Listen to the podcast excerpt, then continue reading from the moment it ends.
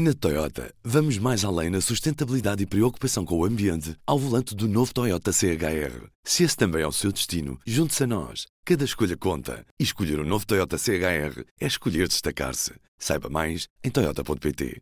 Viva! O secretário de Estado da Mobilidade, em entrevista ao público, espera que em dois anos Portugal passe a ter incentivos fiscais para o uso diário da bicicleta. Mas para isso é necessário haver infraestruturas e condições para os ciclistas. Neste P24 percebemos o que quer o governo fazer nesta área e o que falta para as nossas cidades e vilas serem cidades mais amigas dos ciclistas. Com o jornalista do público, Abel Coentrão, que está comigo neste episódio. Viva Abel! Olá, estás bom? Antes de tudo, P24. O seu dia começa aqui. Começa aqui. Ora, o país tem uma estratégia nacional para a mobilidade ativa ciclável. É uma estratégia 2030, portanto, para uma década, com 51 medidas e que são de âmbitos muito diferentes. É, é essa que referias dos incentivos são medidas de âmbito legislativo, fiscal, eh, portanto, mexem mais até com o Ministério das Finanças, há outras que poderiam passar pelo Ministério da Economia, algumas estão já a passar pelo Ministério da Educação, estão a acontecer e foram muito prejudicadas pela pandemia, isso é claro que o programa de desporto escolar sobre rodas só está em 24 agrupamentos, acho que são umas 70 escolas, quase todas pelo litoral, de Braga, Porto, Aveiro, depois aí para Lisboa também, esse programa, portanto, já poderia ter tido mais alguma pedalada, mas foi muito prejudicado pela pandemia o ano passado. Porque as escolas, basicamente, os miúdos deixaram de estar nas escolas, por muito que haja professores, e é preciso agora encontrar corpos docentes, pessoas nas escolas ativadas para este tema, eh, tudo isto se atrasou, mas pode ser recuperado agora que estamos todos de regresso a uma vida normal.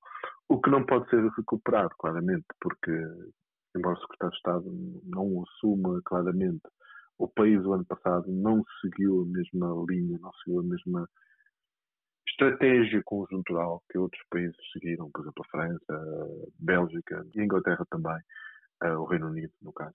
Um, foram dois países que, do ponto de vista governamental, aprovaram durante a pandemia a legislação que, no fundo, procurava incentivar aquilo que já estava a acontecer nas ruas.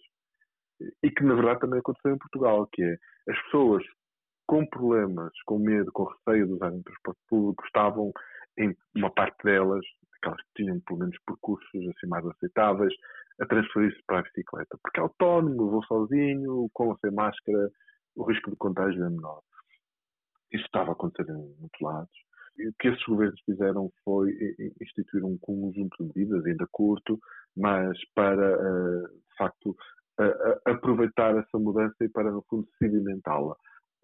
Portugal também quer sedimentar essa mudança e tem um prazo definido para fazer, né? são os tais 10 anos. O grande capital de queixa que as pessoas mais envolvidas nisto têm é que, de facto, 2020 e este início de 2021 teria sido um bom momento para olhar para a estratégia, perceber duas ou três medidas que pudessem, de alguma forma, eh, no fundo, alavancá-la neste momento e incentivar quem já fez a mudança. Porquê? Porque o risco que nós temos é, no tal regresso a uma vida normal e também numa forma de circulação normal, tínhamos os problemas de sempre.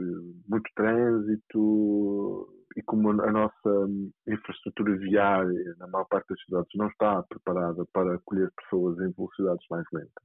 Algumas dessas pessoas podem desistir com o embate com a realidade de sempre. É? Ou seja, tirando se calhar Lisboa, é muito custo, com muita polémica à mistura, porque, e o secretário de Estado diz isso na entrevista, temas são temas que têm a ver com redistribuição do espaço público. Quando falamos nisso, nós estamos a falar sempre em conflito entre quem tem o espaço público como está e o quer assim, e quem não tem espaço público, e isso são as pessoas normalmente que andam de bicicleta. E também podemos falar aqui das pessoas que andam a pé, porque na hierarquia de circulação nas cidades, o elemento que deveria ser preponderante é o peão.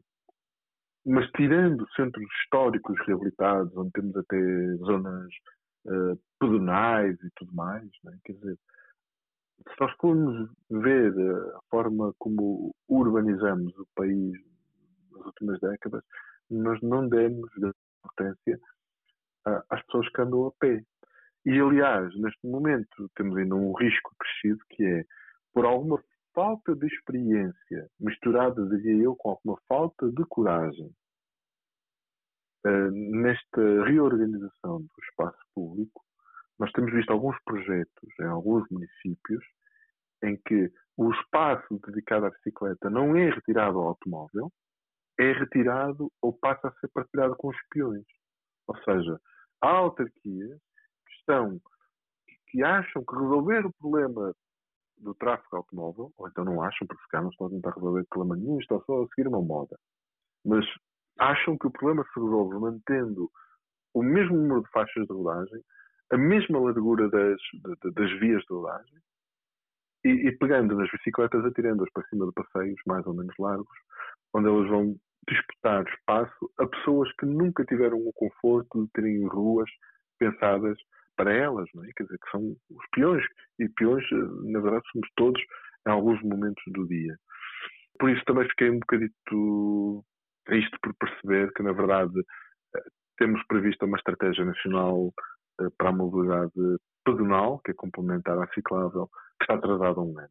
Uhum. Espanha, na semana passada, passou por decreto determina que todas as zonas urbanas, ou quase todas, uma grande maioria das zonas urbanas do país todo, independentemente da vontade do município, passem a ter o limite de 30 km hora. Uh, mas isso não chega.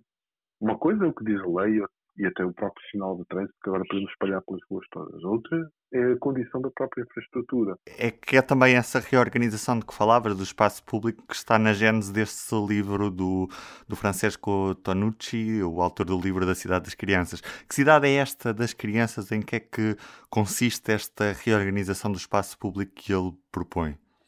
Uhum.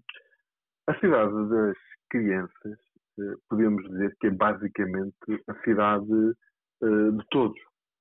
Porque o Tonucci tem uma tese que é muito, muito simples, é esta. Uh, uma cidade que esteja adaptada para que as crianças tenham algum grau de autonomia, de autonomia na, na, forma como circulam na, nela, na cidade, será uma cidade adaptada para que os idosos tenham autonomia, para que os deficientes tenham autonomia, para que as mulheres, que em alguns casos, em algumas sociedades, mesmo no Ocidente, têm menos capacidade de mobilidade, porque muitas vezes não são as donas ou não são as utilizadoras habituais do carro na família. Quando há um carro só, muitas vezes esse carro é utilizado pelo homem. E a mulher fica mais dependente, por exemplo, de, da existência de uma boa rede de transporte público. Como sabemos, nem sempre nem, nem, nem sempre essa rede existe.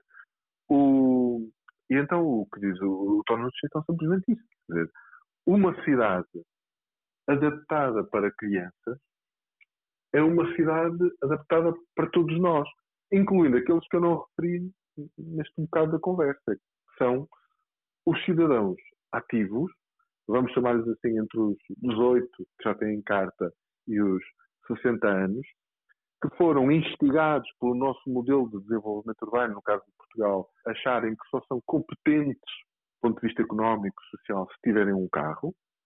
As nossas cidades dizem isso às pessoas. Tu só és competente se tiveres um carro.